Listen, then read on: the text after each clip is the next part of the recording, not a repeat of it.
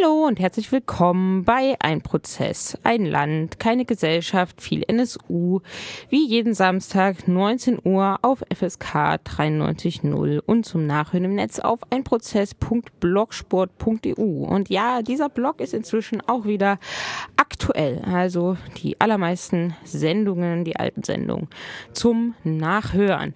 Ja, und da schneidet auch gerade ins Studio rein der Vertreter der ähm, Initiative im Gedenken an Duan Lan und New York Chao. Der wird uns nämlich gleich etwas erzählen über die Gedenkkundgebung, die morgen 16 Uhr in der Hamburger Halske Straße stattfindet. Aber kurz zuvor ein paar Worte zum hessischen NSU-Untersuchungsausschuss, der gestern stattgefunden hat. Dort war mal wieder Andreas Temme geladen.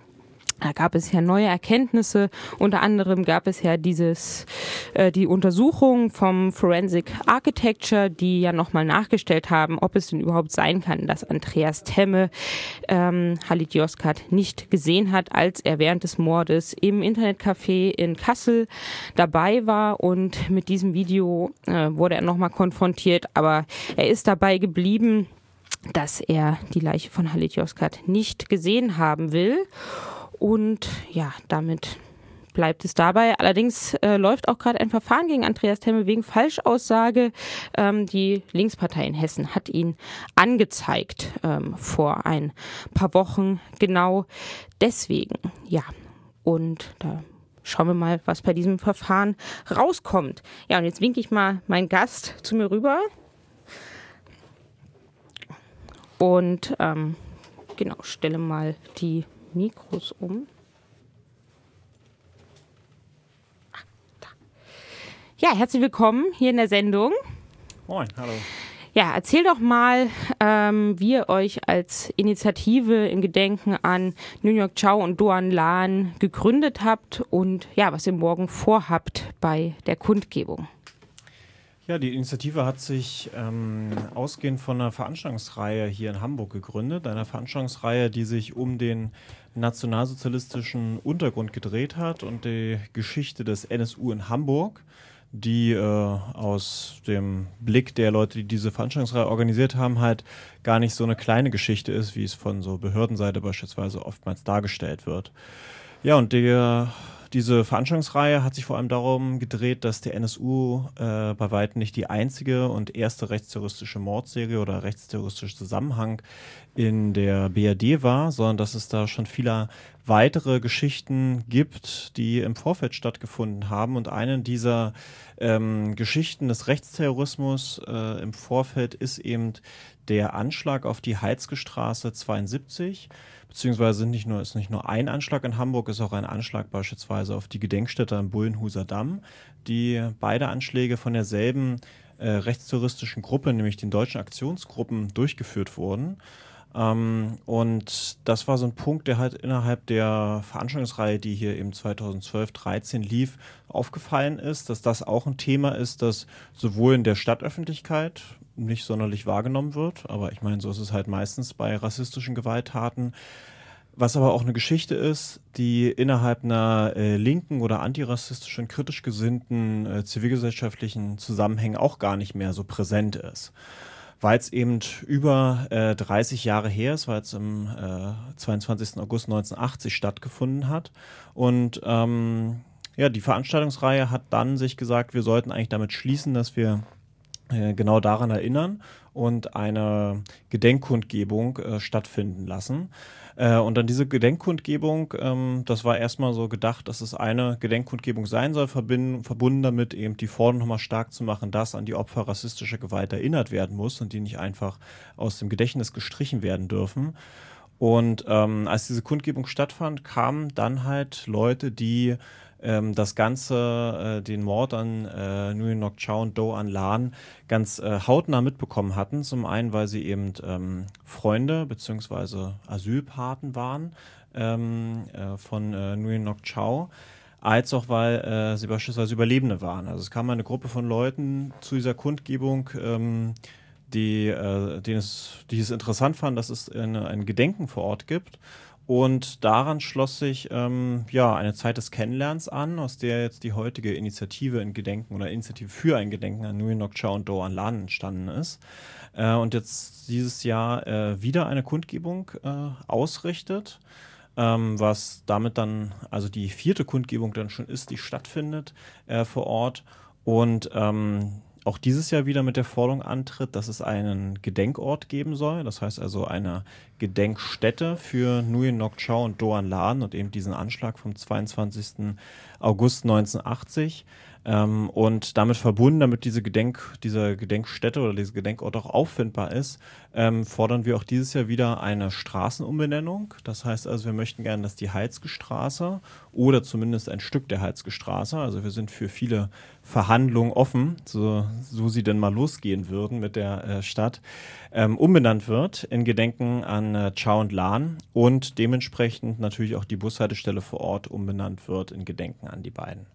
Das ist also das, womit wir auch dieses Jahr wieder vor Ort sind und dieses Jahr auch wieder diese Forderung stark machen, ähm, eben im Zusammenhang mit dem, ähm, mit dem Gedenken an den Todestag, den äh, 37. Todestag von äh, Chao und Lan. Aber ähm, es ist nicht so, dass wir nur einfach nur wieder dorthin kommen und sozusagen wieder diese Forderung stark machen, sondern für uns ist auch sozusagen jedes Jahr, die wir jetzt eigentlich so als Initiative bestehen, ein Jahr des ja, weiter Kennenlernens, weiter Denkens. Und äh, es hat sich viel getan, auch in der Initiative, auch im Kontakt mit anderen Überlebenden beispielsweise. Die Zahl der Überlebenden des Brandanschlags der Halsgestraße, ähm, die aktiv werden in, in der Initiative, ist über die Jahre eben äh, Stück für Stück auch größer geworden und damit natürlich auch nochmal ähm, ja, viel mehr konkrete Erlebnisberichte, äh, wie das Ganze nicht nur vor Ort stattgefunden hat, wie auch eigentlich der Weg äh, vieler vietnamesischer Geflüchteter nach Hamburg war und der Weg danach äh, nach diesem Erlebnis des Brandanschlages eigentlich war. Und dementsprechend ähm, wird es auch in dieser Kundgebung wiederum sicherlich nochmal viele neue, andere Stimmen zu hören geben. Äh, Stimmen eben von Vietnamesen in Hamburg, die oftmals auch nicht großartig im äh, Mittelpunkt der Aufmerksamkeit stehen. Und ähm, wir möchten auch äh, erinnern dieses Jahr daran äh, oder nochmal vehementer auch daran erinnern, dass es eben nicht nur äh, Vietnamesen getroffen hat und adressiert war in diesem Brandanschlag, sondern dass es eben äh, ganz stark auch äh, darum ging oder ausgelöst wurde davon, dass äh, Romnia vor Ort waren. Und ähm, äh, eigentlich die Anwesenheit von geflüchteten Romnia ähm, als äh, mit größter Skandal in der Öffentlichkeit dargestellt wurde. Und deshalb wollen wir uns dieses Jahr auch vor dem Hintergrund äh, des Gedenkens an Lichtenhagens beispielsweise nochmal ähm, intensiver auch mit der Situation von Romnia auseinandersetzen und freuen uns sehr, dass ähm, die Aktivistin und Hip-Hop-Gruppe äh, Cage und äh, Inclusion for Real morgen mit dabei sein wird. Ein äh, eine kleine Gruppe von äh, Aktivistinnen aus dem Kosovo, die halt aber lange schon hier in Deutschland leben oder es zumindest versuchen, ähm, weil sie ständig nämlich mit Abschiebung zu kämpfen haben. Und die werden am äh, morgigen Tag auch mit vor Ort sein. Zum einen mit eben äh, ihrer Musik, als auch eben mit ähm, ja, ihren äh, Kämpfen und Auseinandersetzungen äh, gegen Rassismus, von denen sie berichten werden. Magst du noch mal ähm, was zur Vorgeschichte des Anschlags, zum Anschlag selber und auch zur damaligen Reaktion auf den Anschlag sagen? Ja, sehr gerne. Ähm, wir, also der Anschlag äh, selber, den wir, den wir thematisieren und den wir sozusagen dann auch ähm, immer mehr über die Zeit der Initiative angefangen haben zu thematisieren, ist einer von äh, vielen Anschlägen, die die äh, deutschen Aktionsgruppen durchgeführt haben. Die deutschen Aktionsgruppen sind eine, wie gesagt, schon rechtsterroristische Gruppierung gewesen, die angeführt wurde von Manfred Röder, einem äh, ganz zentralen ähm, eben äh, Nazi, der äh, vor allem darauf gedrängt hat, dass es eine konkretere und entschiedene militantere Organisierung von ähm, äh, Nazis geben äh, soll in Westdeutschland. Sie waren in der BRD aktiv und ähm, die verschiedene Anschläge ähm, ebenso äh, mit Molotow-Cocktails oder eben selbstgebastelten Sprengsätzen verschiedene Anschläge durchgeführt haben. Ähm, einer ihrer ersten Anschläge richtete sich ähm, gegen die, ähm, diese zentrale Aufnahmestelle für Asylsuchende in Nürnberg, Zürndorf, das was heute das, äh, unter anderem heute das äh, Bundesamt für Migration und äh, Flüchtlinge ist. Das haben sie versucht eben äh, mit dem Brandsatz anzugreifen, ähm, weil diese Gruppe eben in einer rechtsterroristischen Manier, wie es auch eben dann später im NSU zu sehen ist oder auch in vielen anderen Gruppen, äh, sich diese Losung gesetzt hat, äh, wir lassen eben den Worten jetzt Taten folgen und zeichnen uns gerade durch die Taten, die wir begehen, aus und zeigen damit eben, dass der Angriff oder der Kampf eben, um äh, ja, sich das Deutschland zurückzuerobern, ähm, entschieden geführt wird. Und von Anfang an ähm, richtete sich, äh, die, äh, richteten sich die äh, terroristischen Akte wie gesagt, gegen also Orte, die in einer engen Beziehung oder einer engeren oder stärkeren the öffentlichen Thematisierung mit Migration zusammenhängen. Also dieses Lager Nürnberg beispielsweise ist einfach auch ein Lager, was eine ganz lange Geschichte hat und was nicht irgendein Lager irgendwo abgelegen ist, sondern auch ähm, nochmal ein ganz zentrales Lager war, was einfach so mit dem ganzen Ankommen von Geflüchteten in Deutschland zu tun hat. Also auch da ne, wieder so eine Form von rechtsterroristischer Praxis, dass es gleich öffentlich wird, was wird hier eigentlich getan, nicht irgendein beliebiger Anschlag ist, sondern zielgerichtete, so äh, wirksame, öffentlichkeitswirksame Aktionen. Ähm, die Gewalt richtete sich gegen äh, weitere äh, Personen auch. Also es wurden, äh, wurden eben auch äh, direkt Geflüchtete angegriffen. Es wurden, ähm, wurde ein Landrat, SPD-Landrat in äh, Süddeutschland angegriffen. Ähm, und es wurden eben auch äh, Gedenkorte des Nationalsozialismus angegriffen. Und da war eben hier ein Angriff auf den, die Gedenkstätte am Bullenhuser Damm. Also auch tatsächlich räumlich gesehen von Hamburg aus nochmal ganz in der in einer ähnlichen Richtung wie auch die Heizke Straße, äh, die Heizke Straße 72, ähm, wo versucht wurde, eben diese ja, relativ kleine Gedenkstätte, die aber ganz äh, fürchterliche Gräueltaten der NS äh, thematisiert, äh, ebenfalls versucht wurde zu ähm, ja, zerstören durch diesen Brandanschlag. Und das kam auch in Hamburg nicht von ungefähr, sondern in Hamburg gab es gleich mehrere Unterstützer oder beziehungsweise Mitglieder der äh, deutschen Aktionszellen, wie Sibylle Vorderbrücke oder Heinz Keuditz beispielsweise, die ähm, in äh, Barmbek lebten, die ja ein sozusagen äh, normales Leben in Hamburg führten, beispielsweise im UKE arbeiteten als äh, Krankenpflegerin ähm, und daneben aber, neben dieser so normalen Tätigkeit, eben äh, rechtstouristische Taten planten.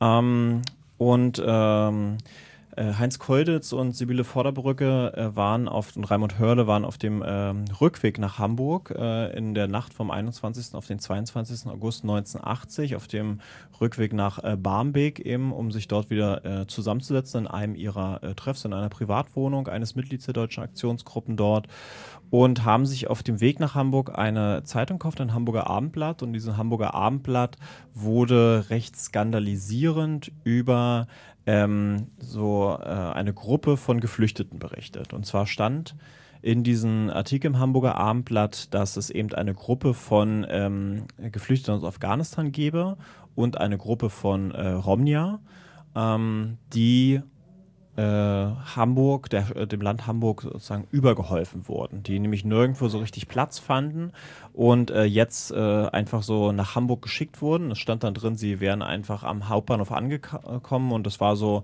nach dem Motto, jetzt muss Hamburg sich auch noch um diese Menschen kümmern die irgendwo unterbringen, wo doch Hamburg aber schon so viele Vietnamesen aufgenommen hat und damit ja sowas wie die äh, Pflicht der Unterbringung, ja, das ist ja so diese, diese Denkweise, die dann auch durch die Worte verbreitet wird, da wo nicht mehr über Menschen gesprochen wird, sondern irgendwie über Leute, die einem übergeholfen werden, dass man die eben äh, jetzt irgendwo äh, auch noch unterbringen müsste und da wurde eben die Heizke Straße 72 im Artikel ganz explizit genannt.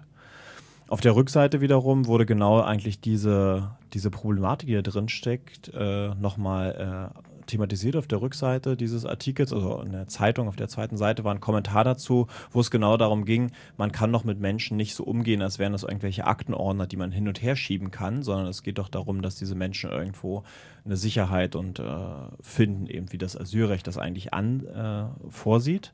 Ähm, Naja, das war aber jedenfalls kein Punkt mehr, auf den, äh, der jetzt sozusagen dafür sonderlich wichtig war, sondern äh, die hetzerische Berichterstattung stand auf der Titelseite und verbreitet sich dementsprechend auch. Und ähm, die drei nahmen es zum Anlass, eben zu sagen, dass äh, auch mit dieser ganz konkreten äh, Benennung nochmal der Heizgestraße 72 als Ort, wo diese Leute eben jetzt untergebracht werden, ist für uns Anlass, genau dagegen jetzt vorzugehen und äh, diesen Worten, ja, diesen hetzerischen Worten, wie sie auch in der Zeitung stehen, eben Taten folgen zu lassen. Sie füllten ähm, mehrere Molotow-Cocktails, fuhren in die Heizgestraße 72 äh, begaben sich dort auf die Rückseite des Gebäudes und äh, warfen mehrere Brandsätze auf das Gebäude, äh, vornehmlich in die untere oder die unteren Etagen, also soweit wie man eben werfen kann. Und ähm, das eine Zimmer, was sie trafen, äh, wo sie auch sozusagen durch das Fenster hindurch trafen, entzündete sich damit auch schnell. Sie ähm, hinterließen auch einen großen Ausländer raus Schriftzug an der Fassade, verschwanden dann in die Nacht. Ähm, und die Leute im Haus äh, begannen sofort eigentlich mit einer so selbstorganisierten Evakuierung und gleichzeitig aber auch mit einem selbstorganisierten Versuch, die beiden zu retten. Also mehrere Leute ähm, äh, brachen die Tür auf und äh, versuchten eben äh, sowohl Chao als auch Lan noch aus den Flammen zu retten, äh, schleiften sie noch ein ganzes Stück mit sich, konnten aber im Endeffekt äh, einen von beiden nicht mehr retten, den äh, anderen ähm, ebenfalls nicht mehr. Er wurde zwar noch ins Krankenhaus gebracht, erlag aber wenige Tage später eben seinen schweren Brandverletzungen. Ähm, das ist die Tat, um die es dabei nochmal ganz konkret geht, an die wir auch, die wir auch mit thematisieren wollen, weil sie eben auch zeigt, zum einen, dass es äh, zahlreiche äh, Fälle des Rechtstourismus gibt, gleichzeitig aber auch ähm, ist es eben, die deutschen Aktionsgruppen sind nicht nur dieser eine Fall, sondern viele weitere Fälle und das, was dort stattfand, ähm, ist eben auch etwas, was innerhalb der äh, von äh, Nazi-Zusammenhängen als ein großer Erfolg und auch ein Vorbild natürlich von Aktionsformen nochmal gesehen wird. Wenige Tage später ähm, wurden die, äh, wurde Manfred Röder als auch die anderen Mitglieder der deutschen Aktionsgruppen festgenommen. Ähm, es liefen intensive Ermittlungsarbeiten des BKAs, ähm, wo man natürlich auch wieder sich die Frage stellt, war es wieder notwendig, dass erst Menschen sterben, damit eben äh, eine intensive äh, Ermittlungsarbeit gegen äh, rechts stattfindet? Ähm, ist ja eine Sache, die wir in vielen anderen Fällen auch immer wieder beobachten, dass es erst sozusagen so weit kommen muss. Ähm, und sie wurden, wie gesagt, festgesetzt, haben auch äh, Verfahren bekommen. Es ist eines der wenigen ähm, 129a-Verfahren, also wegen Bildung einer terroristischen Vereinigung, die gegen äh, Nazis eigentlich stattgefunden hat in Deutschland. Und ähm, trotzdem wurden aber, haben, äh, sind alle heutzutage wieder auf äh, freien Fuß, ähm, sind äh, auch äh, wie im Fall von Manfred Röder beispielsweise äh, vorzeitig dann auch äh, entlassen worden. Manfred Röder wiederum hat dann ja ähm, in den 90ern direkt seine Neonazi-Aktivität weitergeführt. Da gab es keinerlei Bruch oder keinerlei sozusagen Veränderung durch die Haft die sozusagen jetzt auch sagen würden, es, hat, es hätte einen Sinn gehabt, ihn früher zu entlassen. Er organisierte direkt weiter die Proteste gegen die Wehrmachtsausstellung ähm, Anfang der 90er. Und ja, wer saß an den Prozessgerichtsräumen, als Manfred Röder eben der Prozess gemacht wurde wegen seinen äh, Angriffen auf die Wehrmachtsausstellung? Niemand Geringeres als eben die Mitglieder des NSU. Ähm, die dort ihm sozusagen Unterstützung gaben und das taten sie äh, eben auch nicht einfach so, weil das jetzt irgendein Nazimann war, sondern weil es Manfred Röder war, der mit der Art und Weise der Aktion, die er durchgeführt hat, mit der Politik, für die er stand, eben äh, eine Vorbildfunktion und eine Führerperson war für äh, weitere folgende Nazi-Generationen. Und wie war die sozusagen Hamburger gesellschaftliche Reaktion dann 1980 direkt ähm, auf den Anschlag? Das Erschrecken war enorm groß, ähm, dass so etwas stattgefunden hat in Hamburg. Ähm, die Berichterstattung kann man auch feststellen, ging auch, äh, also drehte sich stark nochmal dann um ähm, die äh, deutschen Aktionsgruppen, eben gerade auch als rechtsterroristische Vereinigung, thematisierte das schon äh, eine ganze Zeit über auch. Und die Anteilnahme äh, der HamburgerInnen war ebenfalls nach dem äh, Mord ähm, extrem hoch. Also wirklich, wenn man das vergleicht, im Gegensatz zu anderen rassistischen Taten, äh, die in Deutschland stattgefunden haben, war das schon eine außergewöhnlich hohe Anteilnahme. Es gab ähm, eine offizielle Beisetzung eben äh, von Nguyen Ngoc Chao und Do An Lan auf dem Öhendorfer Friedhof und dann einer sehr, sehr großen Anteilnahme ähm, von Hamburger Bürgerinnen ähm, die äh, ja, zu Hunderten eben dort vor Ort waren. Äh, der äh, Bürgermeister hat äh, eine Rede gehalten vor Ort, Vertreter der Stadt haben eben mahnende Worte dort gesprochen, also auch eine hohes offizielle Anerkennung, ähm, was ja sozusagen ganz, also auch gut ist zu sehen. Allerdings ähm, fiel uns dann auch jetzt in den äh, so in den, in den Gesprächen mit äh, Überlebenden auf, dass auch hier man eben vorsichtig sein muss, wenn man auf die Bilder guckt vom Öhendorfer Friedhof und sagt, ähm, ja, zum Glück wurde endlich mal dort in einem, in einem äh, angemessenen Maße eben den beiden Opfern gedacht. Ähm, dann, das Bild bröckelt allerdings, wenn man die Berichte anderer Leute noch hört, die ebenfalls äh, Betroffene des Brandanschlags waren. Denn ähm, es gab für die äh, Bewohner der Heizgestraße 72 keinerlei Informationen darüber, was eigentlich vor Ort stattgefunden hat.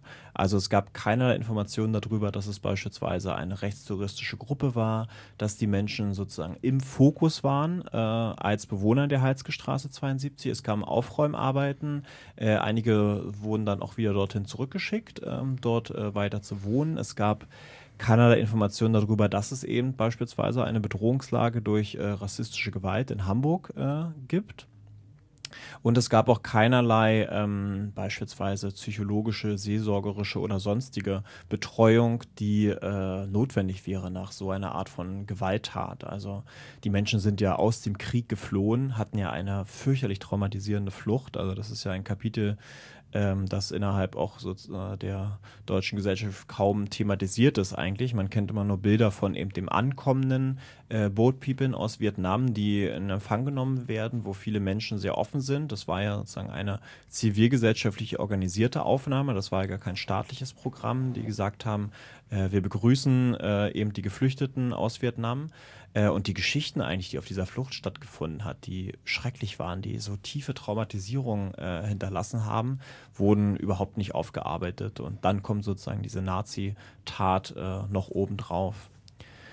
Und hinzu kommt auch noch ähm, ein, äh, ja, ein Umstand, der uns, glaube ich, wenn wir uns mit so dieser ganzen Frage, welche Form des Gedenkens ist eigentlich möglich, vielleicht gar nicht aufgefallen wäre, war eigentlich der Punkt, ähm, dann auch rauszufinden, dass zwar diese öffentliche ähm, Beerdigung stattgefunden hat und damit verbunden aber gleichzeitig aus den beiden Gräbern von Chao und Lan sogenannte Sozialgräber wurden. Also die Stadt hat das bezahlt und das wird dann von derselben Stelle gemacht, äh, die auch beispielsweise eine Beerdigung durchführt für Menschen, die halt keine, äh, sowohl keine Hinterbliebenen hier äh, vor Ort in ihrem Umkreis haben, als auch eben äh, keine finanziellen Ressourcen, um eine Beerdigung äh, zu finanzieren. Und das heißt dann, dass diese äh, Gräber auch der Stadt gehörten und auf äh, Grabplätze gelegt wurden in Öhendorf, die beispielsweise nicht verlängert werden können. Und die Mutter von äh, Do An Lan kam ähm, naja, ein knappes Jahr später, ein paar Monate später nach Deutschland äh, über eins der Bootpieper-Aufnahmeprogramme und äh, hat keinerlei Möglichkeit gehabt, über dieses Grab jetzt irgendwie weiter zu verfügen. Also sie konnte natürlich hingehen, äh, trauern, dort äh, Blumen pflanzen, je nachdem, äh, was sie eben sozusagen an den normalen sozusagen Grabtrauer äh, machen wollte. Aber sie hatte eben keine Möglichkeit, auf dieses Grab sonst noch Einfluss zu nehmen. Und vor allem, und das ist sozusagen mit eigentlich das erschreckendste Punkt, der uns dann da gekommen ist, wurde dieses Grab nach der äh, gesetzlichen Mindestpflicht aufgelöst. Das heißt also, ohne eine Information äh, hat ähm, die Mutter das Grab ihres Sohnes verloren. Ähm, die Grabsteine wurden weggeräumt und das Ganze ist, also heute ist es ein, ein normales äh, Freifeld, also es ist äh, noch nichts weiter damit äh, unternommen worden. Aber ähm, ja, es gibt halt keinen Ort mehr. Sie kann, äh, hat dann oftmals sogar Schwierigkeiten, diese Grabstelle überhaupt noch zu finden, ähm, weil es ja auch keine sozusagen Parzellierung oder sowas mehr gibt. Und das war für uns eigentlich nochmal so ein Punkt, wo wir dann gesehen haben, naja, ähm, es gehört eben sehr viel mehr dazu, ähm, zu ein, ein würdiges Gedenken und ein, äh, ein, also ein würdiges Gedenken für Opfer rassistischer Gewalt zu initiieren. Und ähm, man darf sich nicht davon ablenken lassen, dass es temporär eine Aufmerksamkeit gibt, wenn sozusagen nichts auf Augenhöhe stattfindet. Das heißt also, wenn nicht mitgedacht wird, ähm, dass äh, Menschen natürlich auch ihre eigene Form der Trauer finden wollen. Und für uns ist das jetzt mittlerweile so, dass ähm, auch wenn wir natürlich nachträglich immer noch sagen, dass wir es hoch anschätzen, dass die Stadt da so eine Anteilnahme gezeigt hat, ähm, trotzdem eben äh, beinhaltet das so eine gewisse ja, Ignoranz und Respektlosigkeit den äh, Opfern und Hinterbliebenen gegenüber eigentlich. Und zeigt damit wieder, wie aufmerksam äh, und kritisch man mit ähm, so staatlichen Gedenken umgehen muss, weil da sich ganz schnell eigentlich so ähm, ja, ganz schnell etwas stattfindet, was einen die Möglichkeit äh, des richtigen Gedenkens wegnimmt ähm, und dann ganz schnell zu so einer Art ähm, ja, Instrumentalisierung und eher so ja, Image-Wiederherstellung staatlicherseits äh, verkommen kann. Ja, und ähm, wie weit seid ihr mit euren, mm, beziehungsweise wie steht es um die, eure Forderung, dort einen Gedenkort zu schaffen, die Bushaltestelle umzubenennen, einen Teil der Straße oder die Straße umzubenennen? Du hast schon gesagt, ja, die Verhandlung müsste mal anfangen, aber wie ähm, steht es denn um eure Forderung da? Ja, das ist eine tatsächlich äh, spannende Frage, die sich auch äh, morgen wahrscheinlich erst so richtig für uns nochmal beantworten wird. Also ähm, ganz generell gesagt, wir äh, haben diese Forderung oder unsere drei Forderungen publik gemacht äh, von Anfang an, dass wir das wünschen. Wir haben das auch offiziell an, die, an den Bezirk Mitte adressiert, weil der Bezirk Mitte zuständig ist, obwohl die Ecke fast schon zu Bergedorf gehört, aber es ist noch Verwaltungsbereich vom Mitte. Und ähm, die Antwort, die wir darauf bekommen haben, und das ist jetzt fast schon zwei Jahre her, äh, war der Hinweis darauf, dass erstmal prinzipiell in Hamburg keine Straßenumbenennungen stattfinden. Also uns wurde gesagt, dass seit den 50er Jahren ähm, eben im Zuge der Umbenennung von eben äh, durch äh, NS belastete Namen ähm, in äh, nicht mehr NS-belastete Namen der Hauptteil der Straßenumbenennung stattgefunden hat und damit wäre das Kapitel sozusagen beschlossen, gerade weil, haben wir nochmal so einen belehrenden Satz bekommen, Straßen zur Orientierung im Raum dienen. Ähm, was wir jetzt auch schon wussten vorher, aber gut. und ähm, äh, deshalb halt nicht einfach so umbenannt werden können. Äh, nachgesetzt mit dem Hinweis darauf, dass äh, eine Einrichtung ein, einer Nguyen Nok Chau und Do an Lahnstraße auch selbst, wenn sie, wenn, wenn das gemacht werden würde, die ähm, sozusagen Orientierung und Wiederauffindbarkeit im Stadtraum enorm erschweren würden. Und äh, deshalb äh, es sozusagen die Maßgabe gebe, dass man, dass nur Straßen umbenannt werden, ähm, die dann auch die Form haben, dass eine, dass sie ja der deutschen Sprache sozusagen geläufig sind und damit auch wiedererkannt werden können. Ähm, heißt also, äh, es muss ein deutsches Opfer sein, damit es scheinbar da äh, benannt werden kann. Äh, jemand, der einen nicht deutsch klingenden Namen hat, kann scheinbar nicht, kommt nicht in die Möglichkeit, einen Straßennamen zu bekommen. Ähm, mal beiseite gestellt, dass es halt eine ganze Reihe von Straßenumbenennungen natürlich die ganze Zeit äh, gibt und gab. Ähm, also ich meine, man sieht es ja allein auch an dem Punkt daran, dass in Hamburg-Bahnfeld die Taschköprü-Straße zwar eingerichtet wurde, da völlig gegen den Willen der, ähm, der ähm, Familie des NSU-Opfers Süleyman Taschköprü und gleichzeitig dazu noch eine Werner-Otto-von-Straße in Barmbek eingerichtet wird, sieht man, dass die ganze Zeit überall Straßen umbenannt werden und ich meine, wir haben zig Riesenprojekte, Bauprojekte in äh, Hamburg, wo ja auch beständig Straßen umbenannt werden. Gut, das eine Sache am Rande. Ähm, das eine Sache, die sich nicht, die sich nicht verändert hat sozusagen äh, bis heute. Ähm, wir haben allerdings noch ein paar andere Gespräche geführt, auch mit Zuständigen für die, ähm, für die äh, Bushaltestelle und das war total äh, gewinnbringend für uns, weil wir gesehen haben, dass eben sowas wie eine Bushaltestelle umbenennen prinzipiell doch ginge so es denn einen Anlass gibt, wie beispielsweise eine Straße. Ja, also da kommen wir so ein bisschen zu diesem behördlichen Hamsterrad, in dem man dann steckt, wenn man da was umbenennen will. Naja, und wir haben uns dann aber auch gesagt, gut, im Endeffekt müssen wir auch darüber nachdenken, was bringt jetzt eine Straße oder ein, eine Gedenktafel mit einer Straße, wenn beispielsweise die Mutter dort nicht in Ruhe sich zum Beispiel hinsetzen kann und ihrem Sohn gedenken kann, weil dort eine Bushaltestelle ist, weil LKWs vorbeifahren, weil es einfach kein ein unwirklicher Ort ist sozusagen. Naja, und gegenüber befindet sich ein Grundstück, das ähm, gerodet wurde vor einer Zeit. Also da war, waren mal ähm, so kleine Schrebergärten. Äh, und dieses Grundstück steht komplett leer. Und wir haben uns gesagt, warum nicht dieses Grundstück als eine Gedenkstätte schaffen. Und das ist im Grunde genommen auch eine Forderung, die wir äh, morgen präsentieren wollen, nochmal öffentlich, dass wir gerne eine richtige Gedenkstätte, einen Park für Chao und Lan schaffen wollen, in dem äh, alle Menschen hingehen können und gedenken können, vor allem weil die Mutter natürlich nochmal einen für sie auch passenden Gedenkort findet. Und wir hatten auch ähm, eine Anfrage stellen lassen über die Partei Die Linke in der Hamburger Bürgerschaft über dieses Grundstück und die Pläne. Uns wurde gesagt, das war erst vor ein paar Monaten, dass es keine Pläne gibt. Und als wir letzte Woche schon mal zur Vorbereitung der Kundgebung vorbeigefahren sind, haben wir festgestellt, dass das ganze Gelände von Bauzäunen umstellt ist und äh, von Baumaschinen gerade bearbeitet wird. Also wir werden uns das morgen nochmal angucken, was dort passiert ist, ob es eine Information gibt. Vielleicht wird ja gerade die Gedenkstätte gebaut, wer weiß es. Wir können ja auch an Wunder glauben. Aber wir müssen befürchten, dass uns die Stadt äh, auf eine ganz dreiste Art und Weise scheinbar angelogen hat. Und ähm, wir sind gespannt, morgen das nochmal uns genauer anzuschauen und ähm, sind deshalb äh, sozusagen haben deshalb ein umso größeres Bedürfnis, dass wir dafür noch viele weitere Leute mit vor Ort haben, die sich das gemeinsam mit uns anschauen. Denn wenn es tatsächlich so ist, dass wir belogen wurden und dort jetzt irgendetwas gebaut wird und unsere Forderung schon wieder mit Füßen getreten wird, dann wollen wir natürlich mit möglichst vielen solidarischen Leuten dort auch ein lautstarkes Zeichen für einen Gedenkort für Nguyen Nok Chau und Doan Lan setzen. Ja, vielen Dank. Das heißt, kommt alle morgen 16 Uhr, Halske 72, das ist die S-Bahn-Station Billwerder Moorfleet. Also dann sehen wir uns morgen alle 16 Uhr und wir hören uns wieder nächste Woche. Bis dahin. Danke dir. Sehr gerne. Bis morgen.